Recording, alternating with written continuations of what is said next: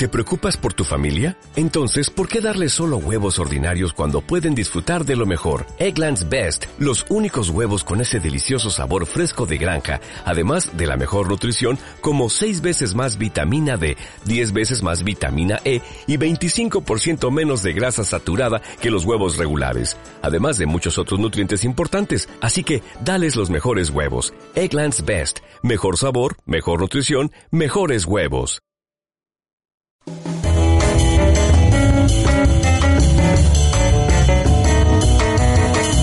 ¿No sabes cómo criar a tus hijos? ¿No sabes cómo afrontar problemas familiares? ¿Quisieras mejorar la relación con tu familia? Acá te decimos cómo hacerlo. Queremos orientar a las familias santandereanas sobre cómo lograr armonía en los hogares y aumentar el bienestar. Aquí comienza Familia y Vida, un programa del Instituto de Familia y Vida de la Universidad Pontificia Bolivariana. Bienvenidos.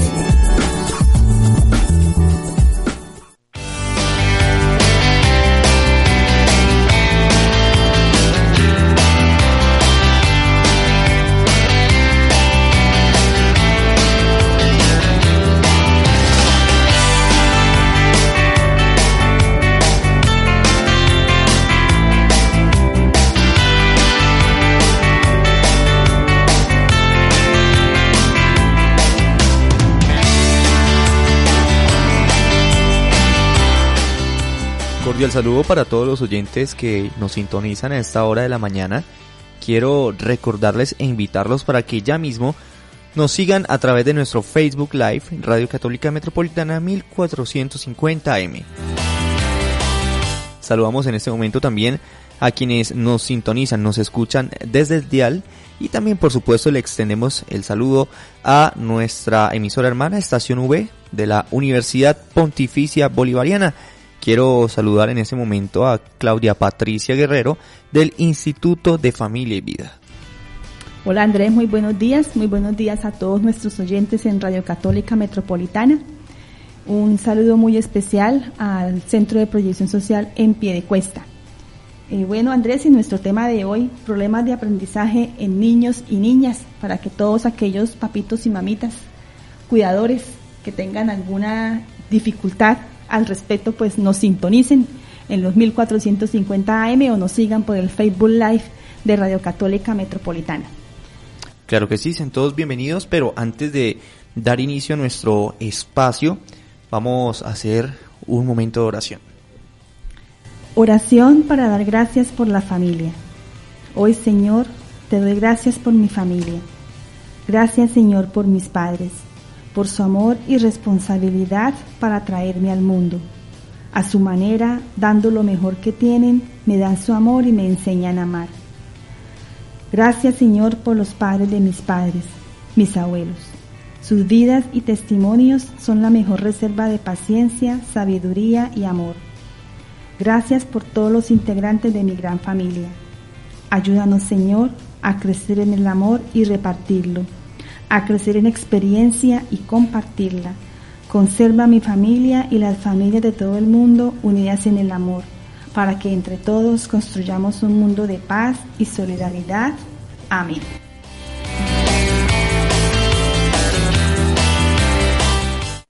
Familia y vida, un espacio orientado para ti y tu familia.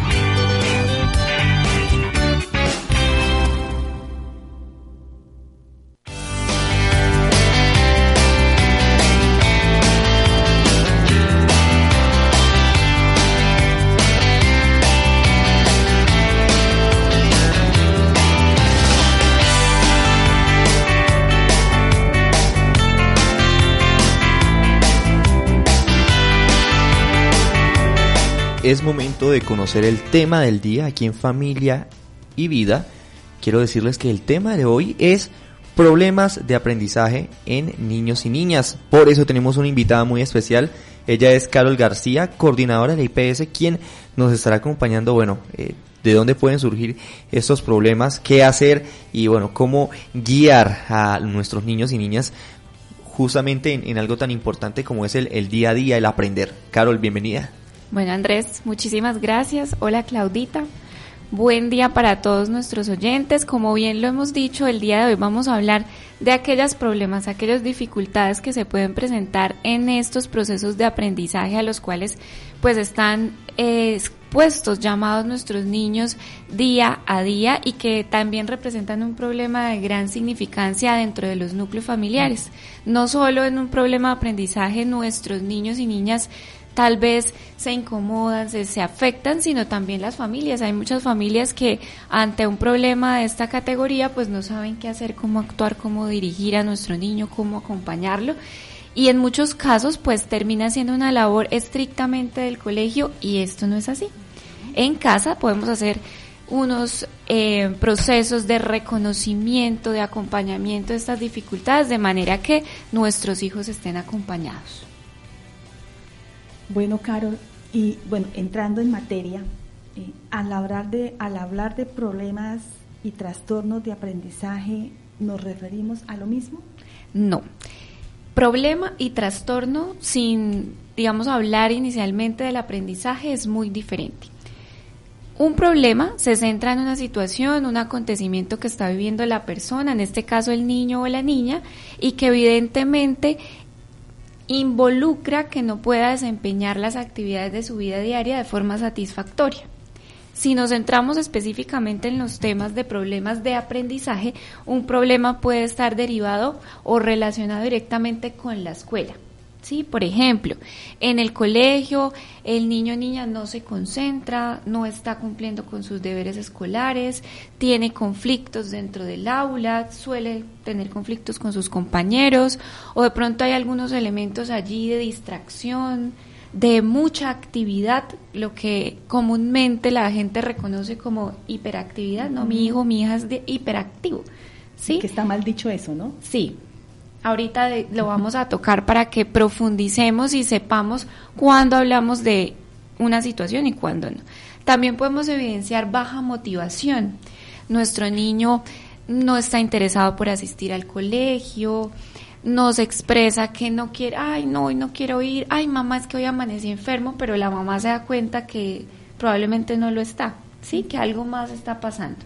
No se motiva por cumplir con sus actividades escolares, no hace las tareas no entrega los trabajos en el momento que debe.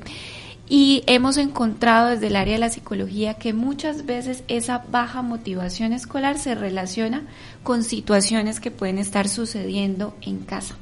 ¿Sí? Entonces esto nos llama a que podamos hacer un análisis más global de que de pronto si en casa hay un conflicto de pareja, hay un tema económico pendiente, hay alguna situación que pueda estar impactando al niño. Y todo esto que hemos hablado hasta ahorita es un problema. ¿Sí? ¿Qué quiere decir? Que el problema es una situación específica que está afectando el desempeño y que esa situación trae como consecuencia una o más situaciones derivadas, ¿sí? Y entonces, y entonces así las cosas, ¿qué es entonces un trastorno de aprendizaje? Bueno, entonces el trastorno es cuando decimos, bueno, hay unos síntomas presentes que usualmente, y ahorita más adelante les voy a hablar, se habla de un criterio diagnóstico, ¿sí? Por lo menos desde el área de la psicología nos centramos en el DSM-5, que es nuestro manual de diagnóstico, y habiendo cumplido estos criterios podemos decir que hay la presencia del trastorno. ¿Cuáles son los criterios? Tiempo, ¿sí? Para que haya un trastorno de base, no podemos decir que la situación se presenta los últimos dos meses o un mes previo a la situación que nos está manifestando. Ahí estaríamos hablando de un problema, ¿sí?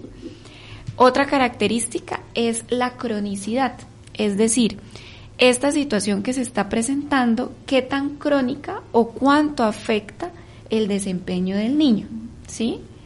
No es lo mismo que nuestro hijo no haga tareas hoy a que continuamente no haya hecho tareas los últimos tres años escolares y que haya sido un problema que ha tenido más, em, se ha presentado más en el tiempo. Que viene siendo repetitivo. Exacto. Y por último, podemos tener en cuenta que haya un criterio biomédico, es decir, que tengamos una situación biológica que está impactando directamente con el desempeño. Por, por ejemplo, que nuestro niño o niña tenga algún déficit de impacto neurológico, físico, ¿sí? Que está revirtiendo en que de pronto no se pueda concentrar en clase, ¿sí? Este tipo de diagnósticos pues ya los apoyamos con un profesional en el área, psicólogo, neuropsicólogo, psiquiatra, que nos puede hacer un diagnóstico más global.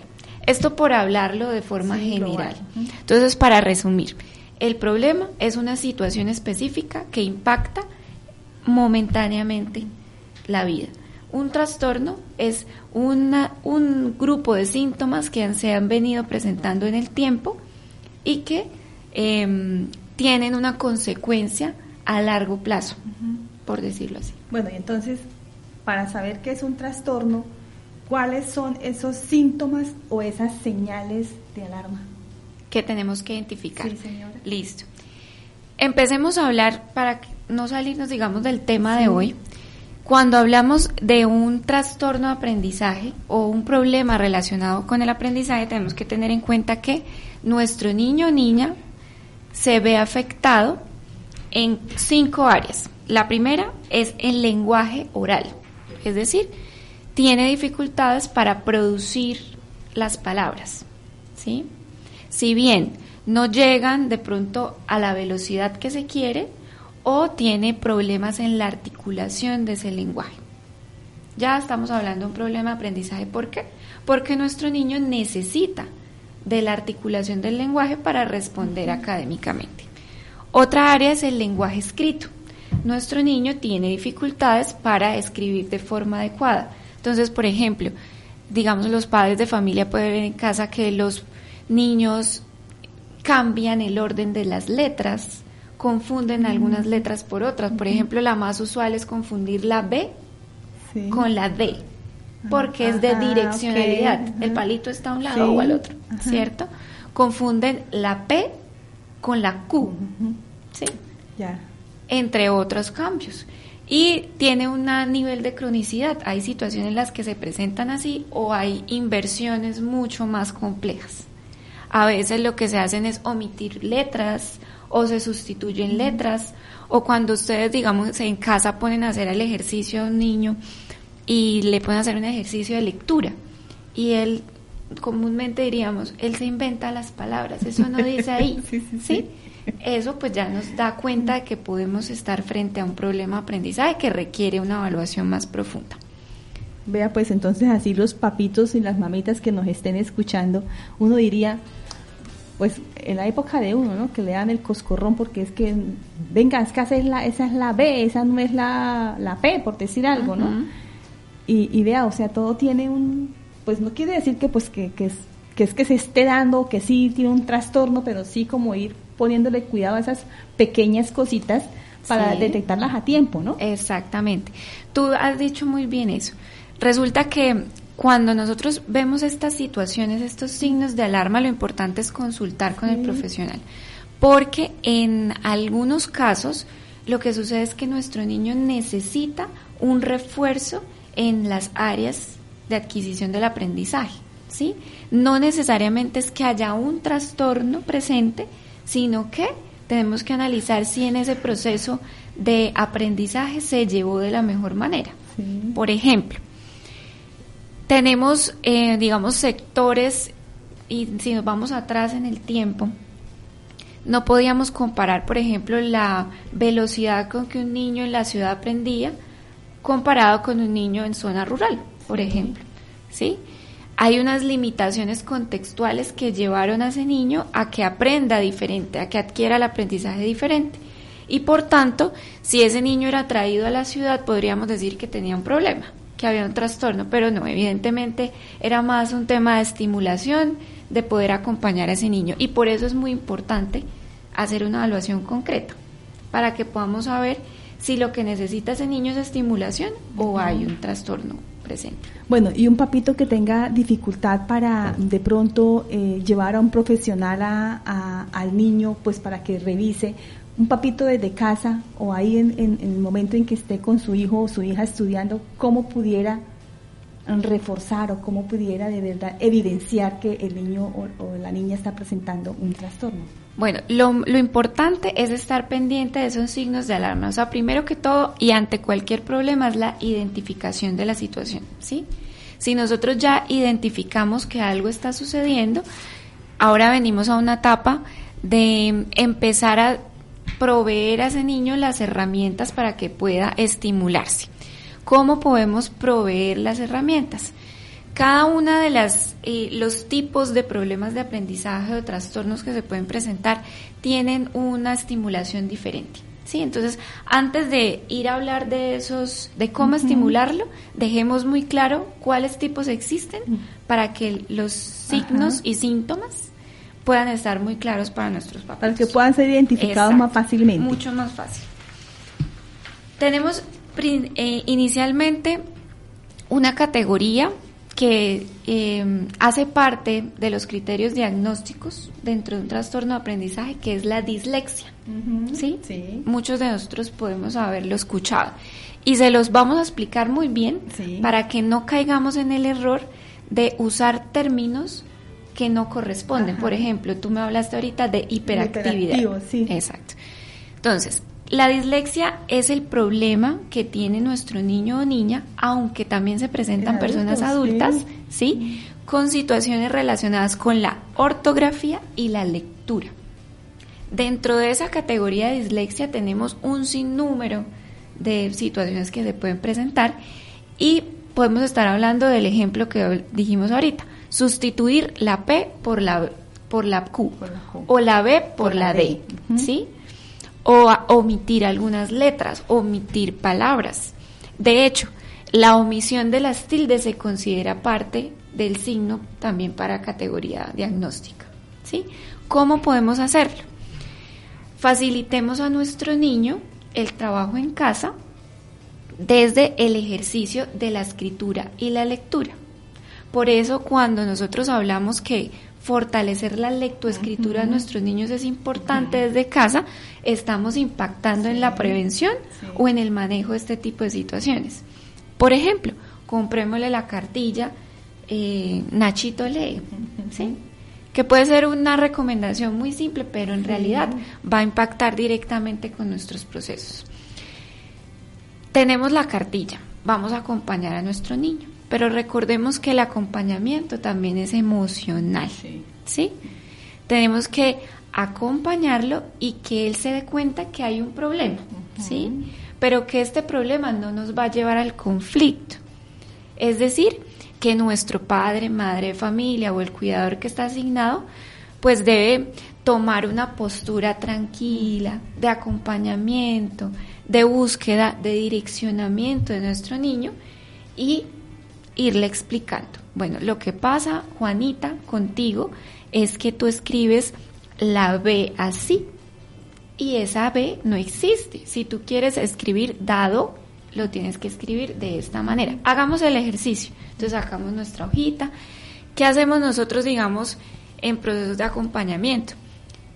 Tomamos, por ejemplo, una hoja oficio y escribimos dado en mayúscula y en minúscula porque el niño o niña debe asociar los, dos, los dos tipos de escritura. Y vamos a hacer planas debajo. Entonces, inicialmente lo que va a hacer es reflejar lo que dice arriba y reflejarlo en una planita. ¿Sí? Cada vez que nuestro niño cometa el error, no vamos a regañarlo. ¿Sí? Le vamos a hacer ver que hubo una situación ¿Qué podemos hacer? Las dos veces iniciales, dos a cuatro veces que él vea el error, le decimos, mira, sustituiste la B por la D, cambiaste la B por la D. Y de ahí en adelante, si él lo sigue haciendo, podemos decir, bueno, revisa la palabra nuevamente y dime qué pasó, está bien o está mal. Eh, ay, no sé, no sé qué pasó. Bueno, compara esa palabra con la que yo te escribí arriba. ¿Se ven igual o se ven diferente? No se ven diferente. Bueno, hagámoslo correcto. ¿Sí? Es un proceso de acompañamiento. Si estas situaciones en casa no mejoran, tenemos que consultar siempre al profesional. O sea, si bien esto es un ejercicio que podemos hacer en casa, no podemos sustituirlo por un proceso de acompañamiento, un proceso terapéutico, porque nosotros en casa no somos los profesionales que cuentan con las habilidades y herramientas para poder intervenir de manera más profunda. Pero sí los papitos se están dando cuenta. O sea, la idea es esa, que el papito se dé cuenta que, que, se está evidenciando algo que, pues, que se requiere de alguna manera atacarlo ya. Exacto, y que podemos seguirlo estimulando. Como yo les decía al principio, muchos de los problemas del aprendizaje se relacionan con el entorno. Es muy importante que tengamos en cuenta que nuestro entorno familiar debe favorecer el aprendizaje, ¿sí? Y lo pongo eh, sobre la mesa porque hay muchos contextos familiares en los cuales el aprendizaje se vuelve un castigo, tanto para los papás como para los niños. Sí, ¿sí? es verdad y genera un conflicto y un caos. Me da angustia ya llegar a hacer las tareas a la casa. Exacto. O en el colegio asustado porque cómo cometo un error si me espera la chancleta. ¿Sí? Entonces tenemos que favorecer también desde casa todos estos canales de comunicación, esto se hace también desde terapia de, familia, para que nos enseñen como padres y recordemos nuestros programas anteriores, ¿no? Sí. Como padres, cómo tener estilos de crianza más positivos que nos permitan, pues, favorecer. Recordemos que nuestra vida es un todo, o sea, no, no podemos aislar un problema de otro, están interconectados. Perfecto, bueno, Carito. Bueno, Andrés, para volver ahorita con nuestro programa. Vámonos a unos cortes comerciales y recordarle a las personas que tengan alguna pregunta, alguna inquietud. Claro que sí. Hay dos maneras. La primera, bueno, tres maneras de hecho. La primera, nos pueden dejar su inquietud a través de nuestra línea telefónica 630-5050. Nos pueden dejar su mensaje en el número 316-529-2352 en WhatsApp. Y bueno, por supuesto, si usted me está viendo eh, a esta hora a través de Facebook nos puede dejar su comentario. Así que pausa comercial, ya regresamos.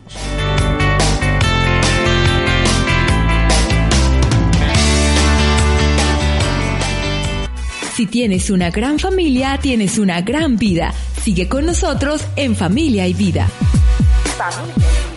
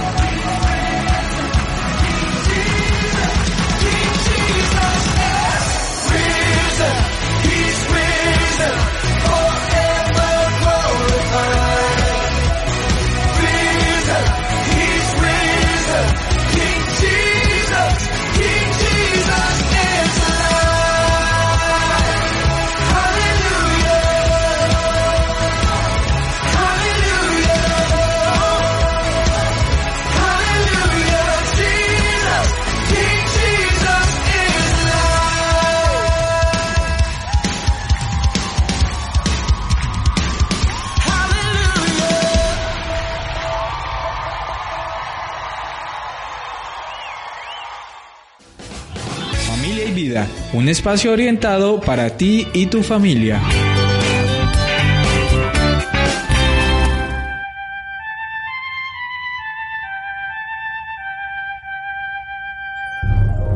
La buena nueva está aquí.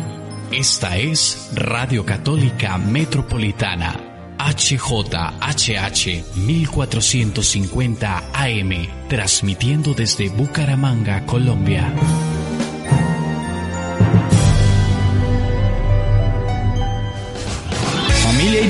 Un espacio orientado para ti y tu familia.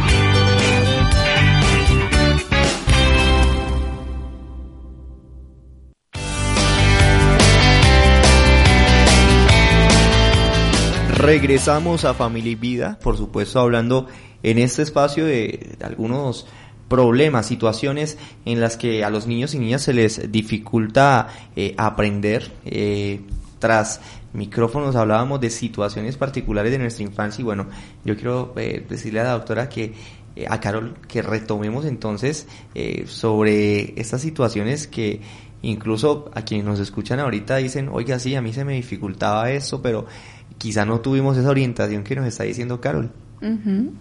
Bueno, Andrés, otro tipo de, situación que se puede presentar es la disgrafía. Estamos con los trastornos. ¿cierto? Trastornos, sí. sí. Disgrafía. Ya hablamos de dislexia, ahora vamos con disgrafía. La disgrafía se caracteriza porque la persona, niño o niña o adulto, no los, no los pasemos de por alto, tiene dificultades para organizar y coordinar la escritura. Es decir, ¿cuál es la diferencia con la dislexia? En dislexia hay un componente para reflejar la, escritura. ¿sí? Nuestro niño sustituye, cambia las letras. En la disgrafía, nuestro niño escribe las letras muy bien. Sin embargo, no escribe con la letra adecuada de pronto no, se, no es comprensible, marca muchísimo una letra a diferencia de otras. Entonces, en nuestros niños que le damos la vuelta al, cuaderno y está casi el relieve, sí, podemos calcar lo que han escrito y tienen dificultades sobre todo desde el área motriz. Entonces, como bien lo decíamos ahorita tras micrófonos, tienen dificultades para todas estas áreas que tienen que ver con el manejo de las manualidades, del dibujo y, e impacta pues otras áreas, ¿sí?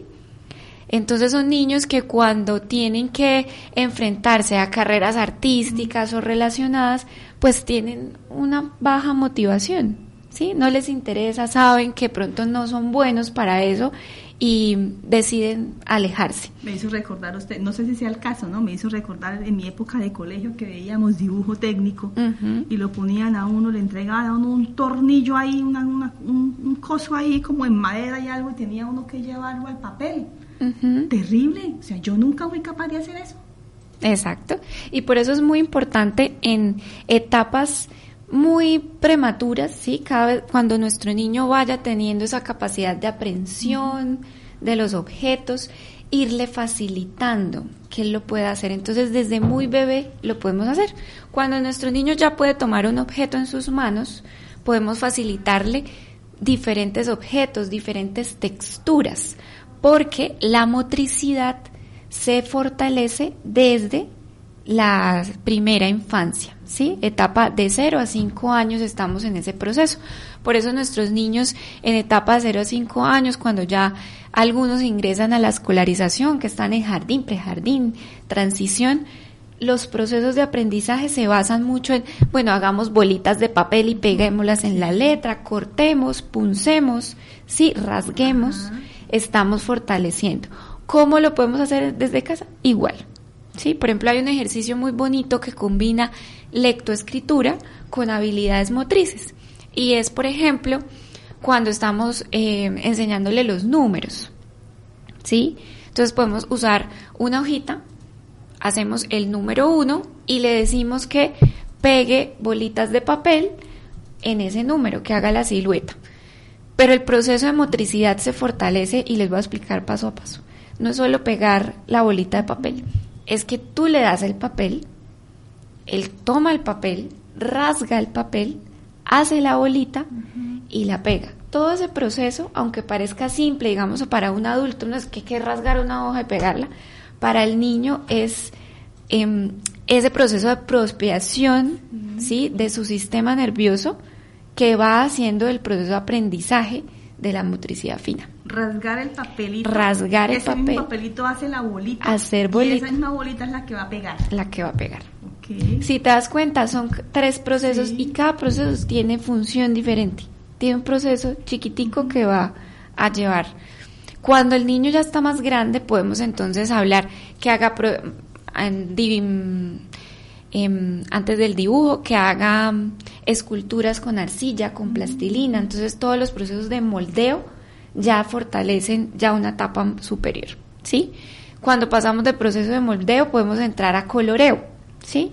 Y empezar a acompañarlo para que él coloree dentro de la línea. De hecho, para todos los papitos, la importancia de que nuestro niño coloree dentro de las líneas del dibujo no es que se vea bonito, es que él fortalezca esa eh, capacidad de motricidad fina. ¿Sí? Porque quiere decir que él debe someter sus músculos a un esfuerzo mayor para no salirse de la línea. ¿Sí? No es para que quede bonito el carrito que está coloreando. ¿Sí? Aunque al final ese es el objetivo final. ¿Sí? Y con esto vamos fortaleciendo. Pero si me dicen, pero Carol, yo ya soy adulto, de pronto esta etapa me la salté por X y circunstancia. Todavía o se me sale el color del cuadrito. Todavía se me sale, o qué hago con mi letra, o bueno, hay muchas preocupaciones allí. Hay una serie de ejercicios que podemos hacer, sobre todo para las edades más adultas, el pro- volver al proceso de moldeo tiene eh, esa capacidad de poder fortalecerlo, ¿sí? Digamos, muchas personas se alejan de las tareas manuales por no considerarse buenos en ello. ¿El consejo cuál es? No nos alejemos de la tarea manual, porque nos estamos alejando de la estimulación que necesitamos. Hagámoslo. No vamos a ser artistas, esto no es para una exposición, Para nosotros. es para nosotros y nuestro fortalecimiento. Yo puedo tener en mi casa mi galería de arte mía, con lo que yo Sí. haga. Me parece O, hermoso. o- o si me da mucha pena mi caja por allá bien escondida de todas mis cosas, pero lo estoy haciendo. Las planas serán siempre algo que nos va a fortalecer nuestra escritura. Y nos pasa a todos, digamos. Ahorita que estuvimos muy en temas de pandemia, en, en la virtualidad, nos alejamos de escribir con lápiz y papel Sí. y cada vez lo hacemos menos. Menos. Pues si ustedes cogen una un lápiz y un papel y escriben, pues no tienen la misma letra que tenían en otros momentos que podían escribir más. Ni uno se entiende lo que escribe. Exacto, ¿cierto? Entonces ahí nos damos cuenta que la estimulación siempre es importante sin importar la etapa del desarrollo. Bueno, vamos a pasar a un tercer tipo. Es la discalculia. Entonces ya vamos dislexia, disgrafía, vamos con discalculia. La discalculia es esta dificultad para el lenguaje escrito de números y el proceso de cálculo. ¿Listo? Entonces acá ya empezaremos a recordar o a tener en cuenta los casos de nuestros niños y niñas donde hay una clara dificultad para el cálculo matemático. ¿Sí? Porque el cálculo matemático es un, un proceso complejo que va desde mi capacidad de, de escribir, o sea, del lenguaje numérico, hasta el proceso de cálculo, ¿sí? El que genero en mi cabecita cuando he aprendido cómo se hace una suma, cómo se hace una resta, ¿cierto? En la discalculia, digamos, es el más, uno de los más complejitos porque va desde que nuestro niño puede tener situaciones similares a la dislexia, o sea, escribe mal no- los números, Sí. hasta la no comprensión de lo que simboliza el número. O sea, no hay un proceso en el, en el que él reconozca que el número 2 se relaciona con dos objetos, para hacerlo un ejemplo básico. Entonces, si él ese proceso de relacionamiento entre objetos y números, o sea, el símbolo, porque un número 2 es un símbolo de lo que significa, es una traducción al lenguaje de que hay dos objetos presentes. Si él no comprende eso, cuando vayamos a etapas más avanzadas, pues no va a tener un cálculo matemático esperado, porque pues evidentemente no va a saber qué es 2 más 2, ¿sí? Entonces, primero, como le hemos dicho hasta ahorita, reconocimiento del problema, ¿sí? Entonces que identifiquemos, bueno, es que yo le digo, amor, ¿cuánto es 5? Muéstrame el 5 y él no es capaz de mostrarme 5 objetos. Bueno, acá ya hay algo, ¿sí? ¿Cómo, ¿Cómo lo vamos a fortalecer? Por ejemplo, un ejercicio que podemos hacer es tener, digamos, frijoles y lentejas, que son objetos de diferentes tamaños. Y le decimos que primero separe los frijoles de las, de las lentejas. Y ahí ya hay un proceso que se conecta con un proceso que hablamos antes y es con nuestro proceso de motricidad, ¿sí? Porque el solo hecho de que él separe el frijoles de lentejas ya está haciendo motricidad fina, ¿cierto? Ahora, vamos a decirle, entre tú y yo vamos a separar 10 frijoles y 10 lentejas. ¿Por qué se sugiere que trabajemos con 10? Porque más allá de 10 empezamos a complejizar el cálculo. Entonces, hasta los 10 es Fácil. básico, ¿sí? Entonces separamos los 10 y los 10 y empezamos a jugar. Listo, entonces te voy a dar dos frijoles. Uno, dos. ¿Cómo se escriben dos frijoles? Escribimos el número 2. Ahora le retiro los frijoles y se lo junto con los 10. Este es el número 2. Síguelo con el dedito. Entonces, él sigue con el dedito el número 2. ¿Qué dice ahí? 2. Saca esa cantidad de frijoles. Uno, no, no, saco 4. No, no son 4. Son 1 y 2. Esto es un proceso que puede ser tedioso en las familias. Por eso vuelvo a llamar a la paciencia y al llevar esto de manera positiva pero va incorporando la relación símbolo, número, lectoescritura y la noción de la presencia del objeto o de la cantidad. Bueno, tenemos entonces tenemos tres casos, la dislexia, la digrafía y la discalculia. Discalculia. ¿Son las más comunes? Son las más comunes y hay otras dos más complejas, que no me voy a tener mucho allí, porque estas dos, por ser más complejas, sería necesario que las evaluemos con un profesional, que es la dispraxia, ¿sí? Y la afasia. Dispraxia es una dificultad que se presenta en la coordinación del movimiento, ¿sí? Y del gesto. Tengamos en cuenta que el lenguaje es un proceso muy complejo que involucra también los gestos. Entonces, si nos vamos, si nuestro niño no reconoce el número 2, se le dificulta decir que dos deditos representa dos. objetos, representa el número dos, ¿sí? Y la, la fascia es una relación directa con la articulación del lenguaje.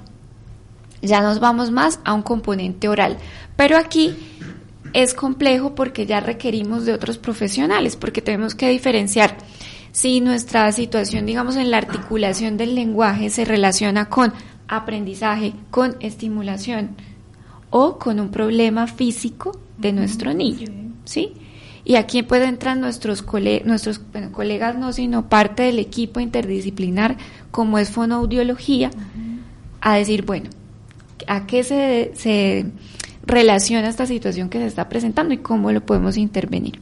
Bueno, Carito, ¿y, ¿y qué hacer en caso de sospecha de problema o de trastorno de aprendizaje? Como te lo dije ahorita, siempre, siempre, así como suelo decirles a mis pacientes, a quienes intento invitar a este mundo de la psicología, para todo en la vida hay alguien experto, ¿sí? Y debería ser parte de nuestra canasta familiar la naturalidad de consultar a ese experto. Entonces, pan, huevos, leche, psicólogo, pan, huevo, leche, médico, odontólogo y todos los que tienen que ver. Entonces, la invitación inicial es, si yo ya lo detecto, hemos hablado de algunos tips. Acuérdense que el Internet pues es una amplia red de conocimiento y desconocimiento, entonces filtrar muy bien la información. Pero allí podemos encontrar múltiples recursos que nos permiten seguir acompañando al niño en casa. Pero no dejemos de lado ir a consulta general a través de nuestra EPS, le manifestamos a nuestro médico sobre todo en procesos de crecimiento y desarrollo. Recordemos que tenemos que llevar a nuestro niño a esta consulta, exacto. Y le decimos, bueno, él está muy bien gordito, bien alimentado, la talla, la altura, todo está perfecto. Pero mi niño pasa esto en el colegio y empezamos a diferenciar, porque puede ser, y ha sucedido con mucha frecuencia en las escuelas, que el niño tiene graves problemas de aprendizaje, la profesora dice, no, es que en todas las áreas, lectura, escritura, bueno, este niño está re mal, llévelo por favor al médico. Cuando llega al médico, pues resulta que es que el niño no ve y tiene una disminución en su, en su visión. O sea que mire que, que es bastante importante que cuando uno lo llevan al médico general, en general, venga, no dejemos de lado comentar estas situaciones, Exacto. porque es que el médico le puede dar la orientación. De hecho, por eso es médico general y por eso en las EPS sobre todo se tiene esta noción de que el médico es el que canaliza a los especialistas. Exacto. Entonces nosotros a veces parece de que el médico no, no se siente muy cómodo, pero mi recomendación es pues hagamos la lista completa, sobre todo cuando estamos hablando de niños y niñas, por la complejidad, porque es que en estos procesos estamos haciendo, sentando las bases de ese adulto. Entonces evitemos que el adulto llegue a sus etapas donde tiene que enfrentarse a la vida profesional, a otros procesos de más complejidad, con dificultades que pudieron ser estimuladas mucho antes. Bueno, Carito, ¿y cómo podemos ayudar a niños y niñas con problemas de aprendizaje? Bueno, si lo hablamos desde casa, em, el papel de observancia del padre es tal vez la forma de ayudarlo con, más, y, más fuerza, ¿sí? Porque papá y mamá saben, este niño, eh, qué, qué es la normalidad o lo esperado en él y qué empieza a ser un factor que nos puede llamar la atención. Entonces es muy importante que estemos muy atentos, atentos pues a las recomendaciones que les hemos dado ahorita. Entonces, conocer a nuestro niño y sus cambios, no solo en el tema escolar, sino en todo, ¿sí? En una amplia gama de situaciones. No, cada vez llega eh, menos motivado, llega y no nos saluda, pasa derecho al cuarto. Cuando le digo cómo te fue en el colegio, no me dice. Bueno, e incluso hay papás que ni siquiera le preguntan a sus hijos cómo estuvo el colegio porque podemos medir muchas cosas desde allí. ¿Qué tal que nuestro niño esté siendo víctima, por ejemplo, de acoso escolar? Esto está influyendo en su desempeño académico, pero el niño no tenga un trastorno. Hay un problema, que se está presentando y debemos darle solución. Entonces, uno, conocer a nuestro hijo, estar muy pendientes a estas situaciones. Por otro lado, constantemente invito a todos los adultos que tenemos sobre todo contacto inicial con nuestros niños. Debemos conocer sus derechos, ¿sí? Porque en el momento en que conocemos sus derechos, a qué tienen acceso nuestros niños, podemos garantizar que así sea. Ejemplo, si sabemos que todo niño tiene el derecho a tener un seguimiento por ciclos de desarrollo, ¿sí? lo que tú dices, niño sano en la EPS, y como adultos tenemos el deber de llevarlo, pues ya sabemos que hay todo un equipo en salud que puede prestar los servicios. Por otro lado, tercera recomendación, contacto muy estrecho con la escuela, con los colegios, con los docentes, director de grupo, el psicólogo del colegio, porque a veces los padres de familia caen o caemos en el error de entregar nuestro niño al colegio a las 6 de la mañana. Y nos olvidamos del niño hasta que termina la jornada. Y nunca sabemos qué pasó en el colegio. Entonces, al estar en, en permanente comunicación podemos facilitar que estos problemas que se puedan presentar disminuyan o los podamos atender o reconocer más fácil. ¿Qué se sugiere? Que cuando nosotros identificamos un problema de aprendizaje, y se lo recomiendo a quien pueda tener acceso a una consulta psicológica o del profesional que está acompañando, este profesional puede generar un informe al colegio sugiriendo algunas recomendaciones, adaptaciones que se pueden hacer en el colegio, en el de currículo o de metodología, ¿sí? Más adaptaciones pedagógicas para fortalecer las situaciones que se puedan estar presentando. ¿Sí? Entonces esa es tercera. Cuarta, centrarse en la fortaleza de nuestros niños. A veces tendemos, y esto es un estilo de crianza y a veces un estilo de vida para muchos de nosotros, que nos centramos en el problema, ¿sí? Me está pasando esto, al niño le pasa esto y nos centramos en que el niño no puede escribir. Pero hay una cantidad de cosas que nuestro niño sí puede hacer. Entonces, por ejemplo, nuestro niño sustituye la B por la D, pero es un artista impresionante. Tiene unas habilidades manuales geniales. Bueno, ahí está nuestra creatividad de cómo fortalecer su proceso de lectoescritor desde la fortaleza. Por ejemplo, si tiene unas habilidades manuales espectaculares, pues digámosles que, que hagan una pintura con los colores que quieran, con la técnica que quieran usar, especificado en el problema que tiene. Por ejemplo, que sustituye la B por la D. Entonces vamos a hacer la B y la vas a poner bonita, ¿sí? Que allí podamos reflejar cómo el niño puede darle solución a este esas habilidades que tiene para atacar un problema. Exacto. Y eso debería ser un, un hack, una herramienta nuestra para todo. Recomendación, niños y adultos, ataquemos el problema desde nuestra propia fortaleza. Por eso dicen por allá, si yo tengo muy buen sentido del humor, puede que sea una forma de hacerle frente a la situación que yo estoy viviendo. y, y, no nos abordamos más o si no se nos va mucho más tiempo. Una quinta puede ser, y ya la he dicho y la sigo enfatizando, ser muy pacientes, ¿sí? Muy amables. Recordemos que nuestro niño sabe que tiene un problema, ¿sí? puede ser un niño, pero él identifica que hay algo que no está funcionando y que el entorno en el que está espera de él que dé el 100%. No Para él. más, ¿cierto? Exacto. Él ya lo sabe. Acompáñemoslo. ¿Sí? Permitámosle, brindémosle, como decía nuestra parábola, y de pronto me, me equivoco para parafrasearla, pero no le entreguemos el pescado, enseñémosle a pescar. Facilitémosle cómo acceder a ese aprendizaje. Y por último, eh, es muy importante que nos adaptemos al nivel del niño. Es decir, no vamos a exigirle a nuestros niños un nivel que no pueden, al que no pueden tener acceso con las competencias que tienen. Por ahí hay una, una frasecilla que a veces da vueltas en, en redes sociales que dice, no le pidamos a un pero que nos dé manzanas. ¿Sí? Conozcamos a nuestro niño, sepamos qué podemos exigirle y acompañémosle desde ahí. ¿Sí?